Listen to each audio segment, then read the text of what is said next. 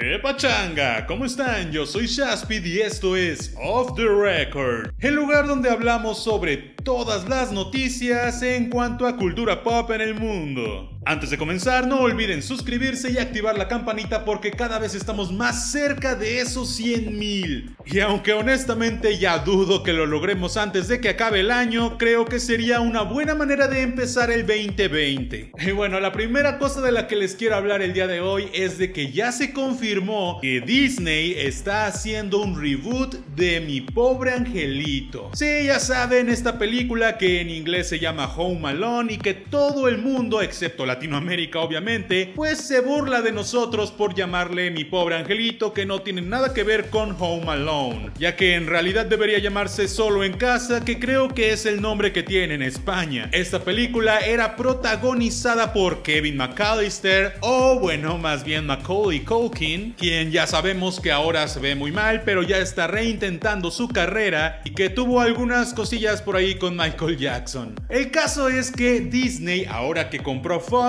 pues ya tiene los derechos de muchas películas que antes no tenía, incluyendo Avatar, obviamente todo lo de Marvel que querían comprar, que fue la razón principal por la que compraron Fox, y entre esas opciones está también Home Alone, mi pobre angelito. Y bueno, a mí no se me hace raro que Disney quiera explotar estas franquicias, era obvio, son clásicos, pero no tan clásicos como para que sean intocables, son clásicos sobre todo en este caso de Navidad y que nos gusta ver una y otra Mi pobre angelito tuvo tres secuelas, una con Macaulay Culkin, que es cuando se pierde en Nueva York, y tampoco recuerdo sus tramas, pero sé que existen. Y bueno, ya tenemos a los actores que la protagonizarán, serán Archie Yates, como Kevin McAllister, si es que se llega a llamar igual, y es este niño gordito y bastante chistosito, al cual solo hemos visto en una película llamada Yo-Yo Rabbit, la cual no he visto, pero creo que ha de ser infantil cómica, no sé. Y como sus padres tendremos a Ellie Kemper, a quien seguramente recuerdas por Unbreakable Kimmy Schmidt de Netflix. Un sitcom bastante divertido, sobre todo en sus primeras temporadas, y que la verdad a mí me gustaba, pero al final ya no me gustó tanto y de hecho no he visto el final. Pero que la actriz es bastante cómica, muy divertida y ha estado en otros proyectos de comedia donde también lo ha hecho muy bien. Y el papá va a ser Rob Delaney, a quien hemos visto en películas como Detective Pikachu, en Deadpool 2 y en muchos, muchos sitcoms. La elección de estos actores solo me hace pensar que esta nueva película seguramente se va a orientar muchísimo a la comedia. Digo, la original también se enfocaba mucho a la comedia, pero también a esta cuestión navideña, emocional, amor familiar y todo esto, que es lo que hace que la película se sienta tan hogareña. Espero que logren respetar o al menos replicar esta cuestión. Digo, no me sorprende también que Disney quiera hacer esto, pues ellos siempre han hecho esto en su canal de Disney Channel. A mi parecer, las cosas que están saliendo para Disney Plus era lo mismo que antes producían para sus canales de televisión. No olvidemos que tuvimos un remake de Freaky Friday o Viernes de Locos donde la mamá y la hija cambian de cuerpo, pero en versión musical para Disney Channel la cual la verdad no estaba tan horrible, pero no le llegaba a los talones a la versión de Lindsay Lohan, que para mí es la mejor versión que existe, incluso superando a la original, que es un clásico de los 70s, 60s, por ahí. Y también recordemos que este es un reboot, no un remake, por lo que la trama probablemente va a ser muy diferente. De hecho, ya se confirmó que va a ser muy diferente. En un remake tratan de rehacer la versión original de una manera tal vez muy igual o casi idéntica pero con cambios de actores o actualizando ciertas cosas. En un reboot solamente toman la misma idea pero la rehacen de la forma que quieren con otra trama si quieren. Por eso es que por ejemplo la película de Jumanji, la que salió hace dos años, podríamos pensarla más como un reboot que como un remake o como una secuela. Aunque en realidad quisieron tomarla como una secuela. Y bueno, en otras noticias, Peter Freights, el hombre que pues fue el que inspiró el Ice Bucket Challenge falleció este lunes. El Ice Bucket Challenge, si no lo recuerdan, era este reto de internet o de YouTube, bueno, ya después trascendió a la televisión y a otros lados, en el que se tiraban un balde con agua fría, a veces con hielos, a veces solo fría, pero esto tenía un trasfondo por si es que no lo sabías, no solo era un reto de internet como el reto de la canela o algunos otros retos como el del condón, no, este reto tenía el trasfondo de que se suponía que tenían que tirarse este balde representando lo que sentían las personas que tenían esta enfermedad esclerosis lateral amiotrófica, porque supuestamente esta sensación de que te cae el balde de agua helada es más o menos como se sienten estas personas que tienen esta enfermedad pero todo el tiempo. Te tirabas este balde de agua y luego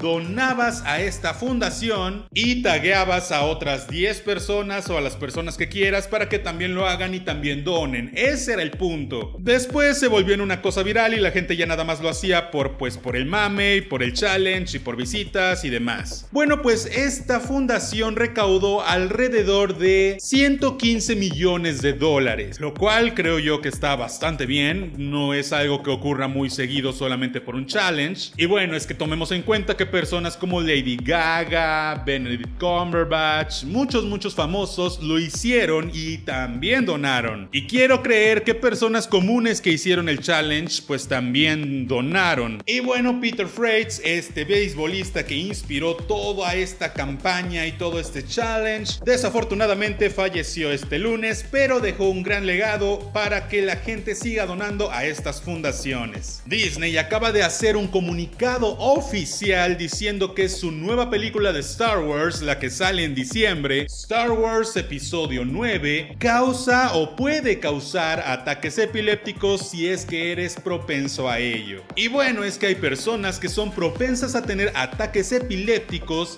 por lo que no pueden ver películas que tengan muchas luces o cosas estrambóticas, no pueden jugar videojuegos, no pueden ir a un antro o no sé, ver un arbolito de Navidad directamente durante mucho tiempo, porque podría provocarles un ataque epiléptico. De hecho, en los 90 hubo un episodio de Pokémon que de hecho fue eliminado en todo el mundo, que era el episodio de Polygon, donde aparecían muchas luces azules y rojas y esto provocó que muchos niños se convulsionaran. Lo cual, pues al ser los 90 provocó mucha desinformación, hizo que muchas mamás preocupadas dijeran que Pokémon era del diablo y hacían que los niños ya no vieran Pokémon, pero bueno, al parecer ahora va a pasar con Star Wars. Lo que es extraño es que Disney no quisiera modificar estas escenas que podrían provocar ataques epilépticos y en su lugar lanzaron un comunicado para informarte que esta película podría provocarte esto si es que eres propenso. Lo más común sería que lo modificaran, pero me imagino que por las fechas de estreno tal vez se dieron cuenta muy tarde de que esto pasaba y por eso es que no lo modificaron. De hecho, en su comunicado dice que si es que eres una persona que no es propensa a estos ataques, pero conoces a alguien que sí, veas tú primero la película, veas en qué partes puede provocarte ataques epilépticos y luego se lo informes a la persona que sí podría provocarle estos ataques para que cierre los ojos o se voltee o yo que sé. Es un comunicado un tanto extraño y la verdad es que es muy raro que Disney haga esto, pero pues bueno, al menos nos está informando, supongo. Fortnite acaba de ser demandado por enésima vez por una persona específicamente por esta persona que hacía el baile llamado Pump It Up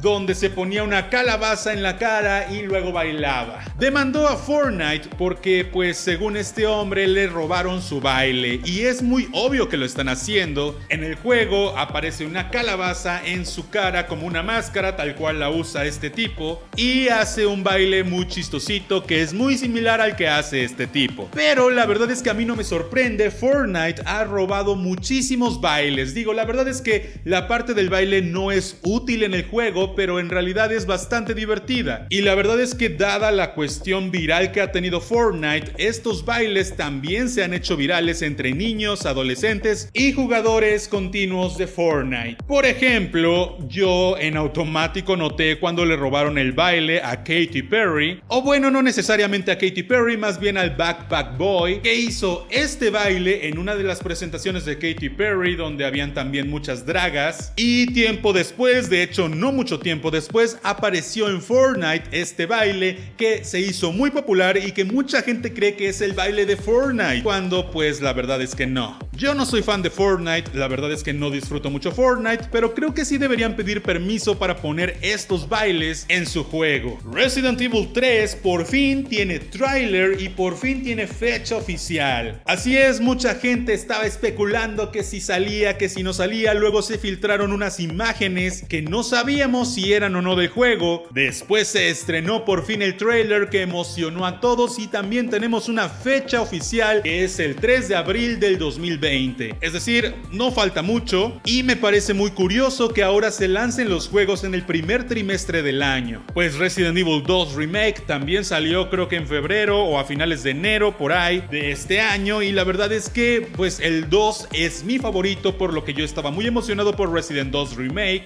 El 3 nunca me gustó tanto, pero al parecer al resto de los jugadores del mundo y sobre todo de México, pues les encanta Resident Evil 3 y están muy muy felices. Obvio, yo también estoy contento, obviamente lo voy a jugar, pero me emocionaba más el 2. Me pregunto si irán a hacer un remake de Resident Evil 4, porque pues el 4 ya era un poquito más como de esta generación, está en todas las plataformas, acaba de llegar a Switch y pues no sé, sería extraño que lo hicieran, pero igual lo jugaría.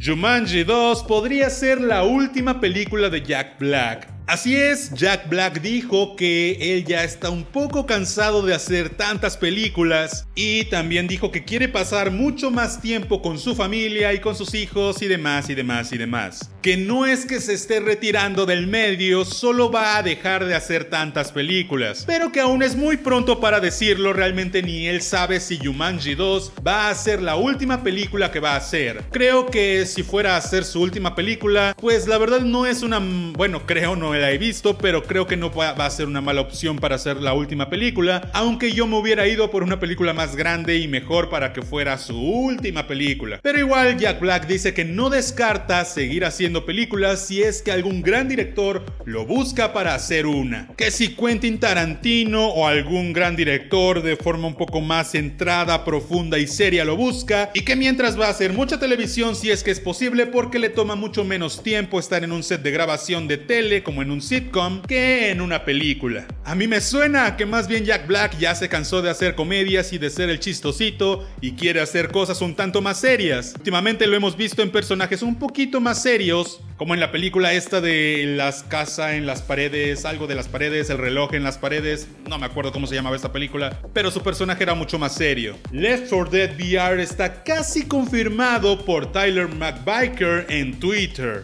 Y es que Left 4 Dead ha sido uno de mis juegos favoritos cuando salió en Xbox 360, pero después de un tiempo no hemos vuelto a saber de este juego. Salió Left 4 Dead 2 y luego ya no pasó nada, o al menos no que yo me acuerde. Pero su creador Tyler McBiker dijo en Twitter, Videos are finally back tomorrow. Boneworks is out on Tuesday Left 4 Dead VR is real, The Game Awards is in a few days with new Half-Life Alex news, que no es Half-Life 3 y estoy muy enojado por eso. Get your minds ready, it's about to blow. Lo cual a mucha gente le hizo pensar que tal vez ya estaba confirmadísimo que en los Game Awards íbamos a ver un tráiler de Left 4 Dead VR. Pero hace poco tuiteó también que ese tweet estaba siendo usado como una fuente para decir que Left 4 Dead VR ya venía y que ya se iba a estrenar y bla bla bla. Y dijo que no, que nada más está diciendo que están trabajando en ello, pero que no va a salir pronto y que la palabra releasing o lanzamiento no estaba siendo utilizada por una razón. Gracias por su paciencia, dice él. Pues la verdad es que qué tristeza, pero igual al ser VR y yo no tener un VR, pues no me interesaba tanto Left 4 Dead VR.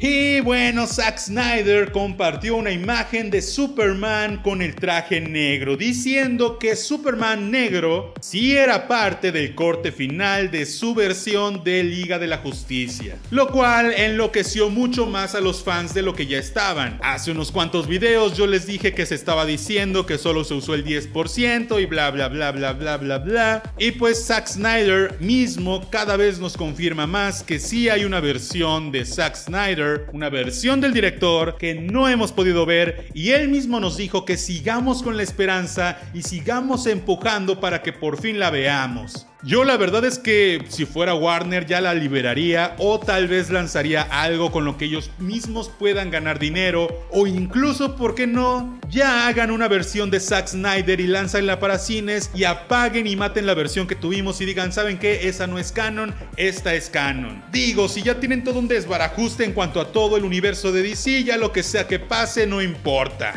Por fin se confirman las abejas para Minecraft en Switch y si a ti te gusta Minecraft, pues debes estar muy feliz si es que lo juegas en Switch porque por fin tendrás a las abejas. Esto es un feature que en PC pues causó gran conmoción, hizo muy felices a los fans y pues la verdad es que a mí tampoco me gusta Minecraft, por lo que tampoco lo tengo ni en PC ni en Switch, pero pues puede que tú estés muy feliz. Pero bueno, yo soy Shaspit, gracias por escuchar esto en Spotify, Apple Podcast o en algún gestor de podcast. No olvides que puedes pasar al canal de YouTube a saludar y suscribirte y comparte con tus amigos chidos. Nos escuchamos la próxima vez. See ya.